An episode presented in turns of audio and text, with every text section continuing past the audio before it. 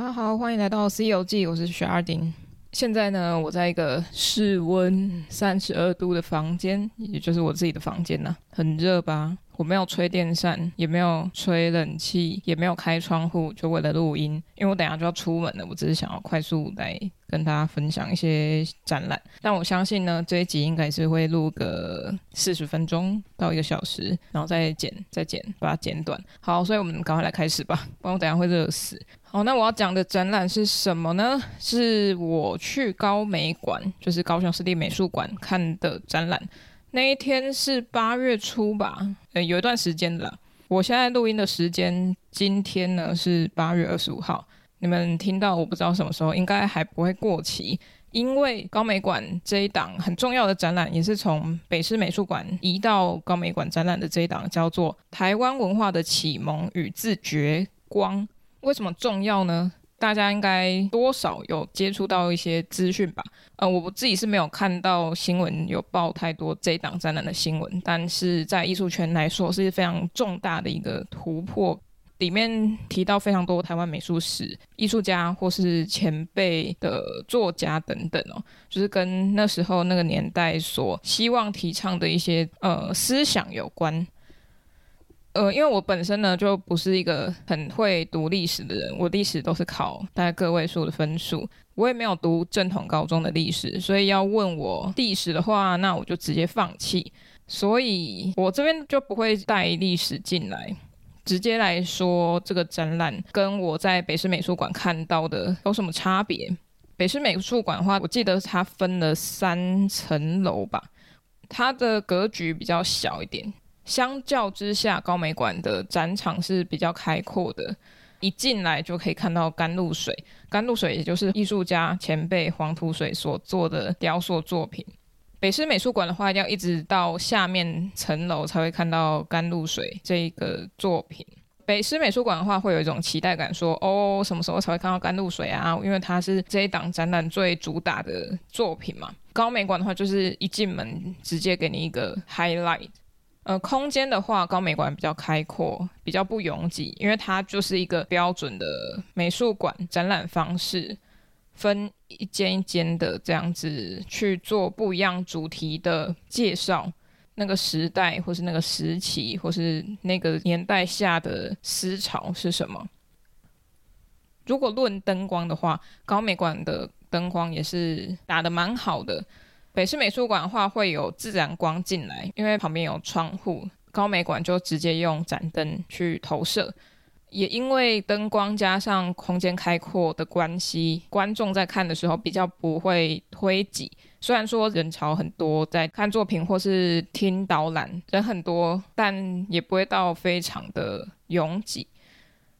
啊，高美馆直接以台湾文化协会蒋渭水啊、林献堂做开始，介绍一下当时的背景是怎么样的一个时空，他们是崇尚哪一些思潮思维，在影响到艺术的话，他们是不是有受影响？我觉得这个是蛮好的开端。在年表跟历史轴线上的资料，有一个水平线拉了很多个小事件，国外事件跟台湾事件，同一个时期各自发生了什么事情？那边我觉得比北师美术馆那边好一点，因为北师那边比较小，要看的话会跟别人冲突到，会碰撞。但是高美馆的话，中间有一个展柜，里面有放一些小的文献。在墙上可以一大片把历史的事件印在上面，可以慢慢去走，走的过程也会带出一些时间感跟仪式感，你可以更沉浸在里头，这是我觉得比较容易看见的差异啦。可是我对于展柜里面的衬纸有一些小小的疑惑，我是说高美馆的展柜里面的衬纸，因为里面有一些衬纸很像是诶品质不太好的白色瓦楞纸。可以很明显的看到瓦楞纸一条一条的痕迹，对我来说是蛮影响阅读展物的啦。那我们来看看甘露水好了，诶，我自己觉得高美馆的呈现是蛮大气的，可能也是因为空间关系，它后面直接给它一面空白的墙面，我记得是什么颜色呢？是土黄色的，该不是黄土水的土黄色吧？因为黄土土黄，黄土土黄变土黄色。好，这是我乱讲的，它有点偏橘的土黄，那也是映衬了它这个展台甘露水下面这个展台的颜色。甘露水它本身是没有展台的，它是一体成型，可以独立站立的。可是它下面给它一个高起来的展台，我想是一种尊重吧，还有害怕可能有人去推挤什么的，它就掉下来。高美馆这样的放置方式，我觉得是蛮好的。它可以绕到后面去观看甘露水整体的切面，还有光影等等的。我忘记北师展的时候有没有，但是北师的空间比较小，然后人太多，真的超怕去碰撞作品本身。高美馆这样放，同时灯投射下去的光线，它的阴影也是可以去阅读的，它就不会被打断。它是一个完整的作品矗立在那边。不会受到空间干扰。最让我感动的点是，不管什么时候看到这一件作品，都让我觉得很感动。它像是穿越时空一般，出现在我们现在这个年头。它已经过了好久，遗失了四十七年的时间，到现在才被公诸于世。我们可以看到，是我们幸运拥有自由的年代。过去他一直被隐藏住，因为政治的关系，因为权力的关系等等，让他无法见光。如果想听更多的话，我们在阿特茶水间那边有一集介绍，大家可以去听听看。那边我查蛮多资料的，然后资讯栏上我也补充一下那一集的连接给大家。这一档展览，我觉得大家一定要亲自去看一下。我觉得一定是台湾艺术展览界里面一个不可或缺的展览，一定会被标注上去。还有另外一件事是，我终于看到有人在美术馆里面写生，我觉得很棒。他就直接拿着素描纸笔现场描摹甘露水，只有我在那什么。呃，美术史课本里面看到有人去罗浮宫临摹那些名画名师的作品，其他的我就不多介绍，因为太多艺术家前辈的经典作品，肖像、风景等等，其实都跟一些历史事件有关。你看到的那个场景、那个风景的作品，在接下来的事件里面，它就被炸毁了。另外一个惊艳的点是，不管看几次，装饰和前辈艺术家的作品都让我一直很惊艳。跟北师美术馆不太一样的是，还有加一些高美馆自己的馆藏，还有一些是第一次展出的作品，像是蓝鹰鼎的夜晚的面摊。我记得我为什么破音了？我记得他在台北是没有展出的。那他用的方式，我觉得乍看之下很像范谷在画吃马铃薯的人。但是他画的是夜市啊，靠着那一盏灯透亮照明，这个市场这个摊位，让大家有这个温暖的氛围，而且它上面的生活感是非常强烈的。它不是在画个什么高官生活，而是画一些平民的日常生活，可能在面摊吃饭呐、抽根烟呐、背着小孩来，就是夜市市场、黄昏市场吧。有有很多热带水果，那那些水果、那些植物其实都在台湾看得到，是非常在地性的。也有像陈进的作品，呃，细看会觉得说他真的跟影像上很不一样。课本上、影像上他的作品是非常的完整、精致，现场看他的线条非常厉害。国画的工笔画法就是有点像我先勾线，勾线完我再填色，有点像填色游戏那样。我在线跟线之间那一格是什么颜色，我就画什么颜色。但是沉浸的细节真是太厉害了，细节之外，那些拉长的直线条，不用尺规工具，而只是徒手拉线的话，它是非常厉害、非常稳健的。另外还有陈德旺的《绿色之缸淡水风景》这一件作品，也是在整个展场里面印象深刻的一张，因为它是蛮抽象，在画风景的。湖水绿点状厚涂的油画，不大张，但是却印象深刻。除了因为它背景是红色的墙面之外，它本身也跟其他作品非常的区隔。这件作品另外特别的是，它并不是挂在展墙上面，它是镶嵌在展墙上，它的背面反而没有用墙面把它挡住。它是使用挖空的方式把这件作品镶嵌进去，意思是说我在正面看得到它的画面，在背面看得到它画框的背后，有点像是有一本绘本叫做 Museum，大家可以去网络上查，有点像那个概念。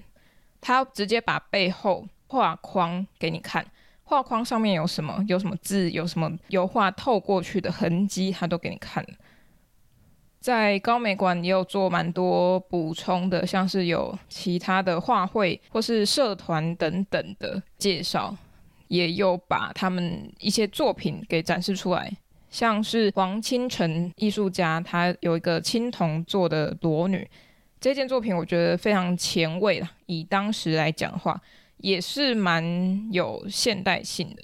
他的另外一件作品叫做头像，是用石膏所做的。这件非常有手感哦，虽然看起来算是可能后来是翻模吧，因为有些线条我不是太确定，因为它有一些翻模的线，但是那个手感非常厉害，就不是那种精雕细琢的把人的头像给弄得很漂亮、很光滑、皮肤很 Q 弹的感觉，而是保留了很多石膏特性的呃脱异状态。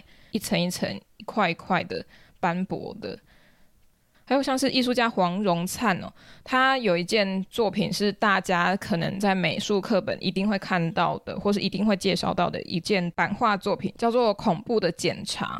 来描述一下作品内容，它是有一台卡车，上面有军官，某一个车下的军官拿枪扫射人民，这是蛮有名的一张。但是在现场的话，你会看到是一张叫《建设》的木刻版画，虽然小小张，但是非常细致，把当时台湾正在新建，不管是建筑或是坑道等等的建设，用版画描摹出来，加上那些线条的动态感，让这个事件看起来还在进行中。它的版画非常有魅力。还有其他人的版画，像是光烟或是朱明刚先生他们的版画，也是非常有震撼性跟动态感。另外，有一些剧场的照片啊，或是文本，也放置在最后一个展间。那边有一些动态装置，也跟北师美术馆是一样的。你讲话，他就会说一段诗词给你的。他的影像装置作品是用架子架起来的。那些都跟北师美术馆一样，但是它的空间就是比较大，所以不会有一种拥挤感。投影或投射了蛮多作品在墙面上，在出口的展间里面，它也放了很多的影像作品，还有一些静态的输出或是照片等等，可以看到最直接当时的影像，会很感动的。尤其是像蒋渭水先生这个葬仪的实况是非常非常非常多人一起帮他送葬，全台有五千多人哦，大家可以去查查看。总而言之，这个展览我觉得大家是必看啦，应该是还有时间的，所以不要放弃，一定要去看看。即使你不懂艺术，不懂那个时候发生什么事。可以去租借导览机，跟着听导览，或是看那些文字叙述。我认为多少可以了解当时在做什么，发生什么事。前辈带给我们很多启发，在艺术上面，他们一定是贡献良多，做了非常多的抗争，争取到现在的境况。成立画会，成立他们的组织，让整个艺术圈变得蓬勃。即使是民间力量，仍然做得非常良好。这是我们可以去学习的精神。另外，也可以看到很多艺术家前辈的作品真迹，那是非常难得的。像是刚刚说到蓝鹰鼎的作品，也是第一次才展出，机会难得。你下次要再见到，也许是下一次的策展，刚好它有符合到那个主题内容、研究方向，它就可以被展出。你可能会觉得说，网络上就有资料，为什么还要去现场看？因为网络上的颜料厚度、光线。都不会比你真实肉眼看到的来的清晰、来的透彻。只有你才知道你跟作品之间的距离是多么的靠近，甚至在现场闻到那一股颜料的味道，或是跟着艺术家的笔触在画面中游走，那才是最真实的。希望大家可以去看。好，那这档展览到这边，它到九月十八号哦，在高雄市立美术馆。接下来我要讲的是我朋友的展览。我朋友他是吕牧人，还有焦胜维，他们两位都有认识。那我跟吕牧人比较熟，同样在高美馆，他们的展览在几楼？他们展览在四楼。策展人是黄志伟老师哦，黄志伟老师在阿特茶水间，我们之前有访问过，大家也可以去听听看。那吕牧人他的个展在去年，我记得我也有做过一场《西游记》，那未来也会放到这个节目上来。如果想先听的话，可以先到阿特那边去搜寻一下。那他们在高美馆展览的这档名称叫做《未抵达的模糊》。吕牧人跟焦胜伟，他们可以是个体，也可以是团队。他们是团队的时候，就会称为眼虫计划。他们成立于二零一一年，以随心风景系列开启创作脉络。为什么叫眼虫计划呢？他这边的解释是，眼虫计划是因眼虫藻的可变化形态与趋光性，兼具动物与植物的特质，其摄食、排泄、生长、繁殖是可同时又可变的。眼虫计划将绘画的行动、计较、对话、对峙、相互抹除再增添、层层消去与堆叠，发展其特性，传达出创作的不确定性。以上是他的解释。那他们怎么去创作眼虫计划呢？既然是团队，团队一定会有不一样的工作分配，但是他们却是在同一个画布上不断的堆叠跟覆盖对方的作品。就像是有一张画布在前面，他们各自有各自的意志，但是他们在画上自己的符号、笔触之后，他们是可以随时去覆盖掉对方的部分，即便他已经画好了。另外一位也可以去思考说，我如果盖掉是不是会比较好？那我要加什么东西上去？还是我在他符号的形状上面再增添一点点东西就好？他可以选择全部覆盖、全部抹去，或是再增添东西。所以他们作品会一直一直有堆叠，也一直一直在消去对方的东西，不一定是完全的，但是他们会这样重新的反反复复的在做加跟减的动作，也不断在思考说这个画面他觉得如何，甚至是一个直觉性的绘画方式。乍看之下很像涂鸦艺术，但是他们细节非常多，层次的。呃，穿透力跟呃丰富度也非常高，有很多符号性的东西是他们会一直重复出现的，像是叶子啊，或是一些小的椅子、笔，或是外星人等等的各种形象都会出现在上面。也有一些系列，像是飞碟人系列，或是随心风景系列，我觉得比较困难的就在两个人看似是伙伴。但是他们必须长出自己的意志。我觉得艺术上的合作是很困难的，因为每个人都想要凸显某一部分的样态，但是他们必须合作，并且凸显对方的特性的时候，可能就需要很大的默契了吧。他们风格一直在转变，近期的话有蛮多跟时事相关的，像有画一些政治的啊。像是川普跟普丁啊，后面画一个爱心，很多大家共同看得懂的符号在上面，或是再增加了文字在上面。他们也有在现场进行眼虫计划，但是我去的那天刚好他们不在，有点可惜，没有办法跟他们多聊聊。如果大家有去到现场的话，会看到一个小区间吧，采光还蛮好的，就在那边进行现地创作。同样一个场域。那边是之前高雄讲那个李成亮艺术家他做那个骆驼的地方，那个骆驼的现场呢，眼虫计划他们也设置了他们自己的现场，放了很多物件，他们身边所用的东西，去创造出他们的，我认为是世界了。因为我认识他们的时候，他们就是如此的随性，随性中是有他们自己风格的，我是蛮佩服的。因为以前就是看着他们这样做，好像自己也很想追求某一种呃属于自己世界的样子。但现在我变成这样子，我也不知道现在是这个样子是什么样子。也许再过个几年，我就可以看出来我现在是什么样子。对，我认为这个不会是一时间的问题而已，它是可能日后我仍然在追寻的一个问题。好，那这个之后再多跟大家聊聊好了。还是回到展览上。除了眼虫计划之外，他们两位都各自有自己的小空间，也就是让他们自己本身的创作特质被展现的地方的小展场。盛伟的话，他的作品我一直觉得有一种公仔的感觉，他很会做一些角色的设计，但是不是那种很刻意的设计，而是他有很多很像是一块一块的。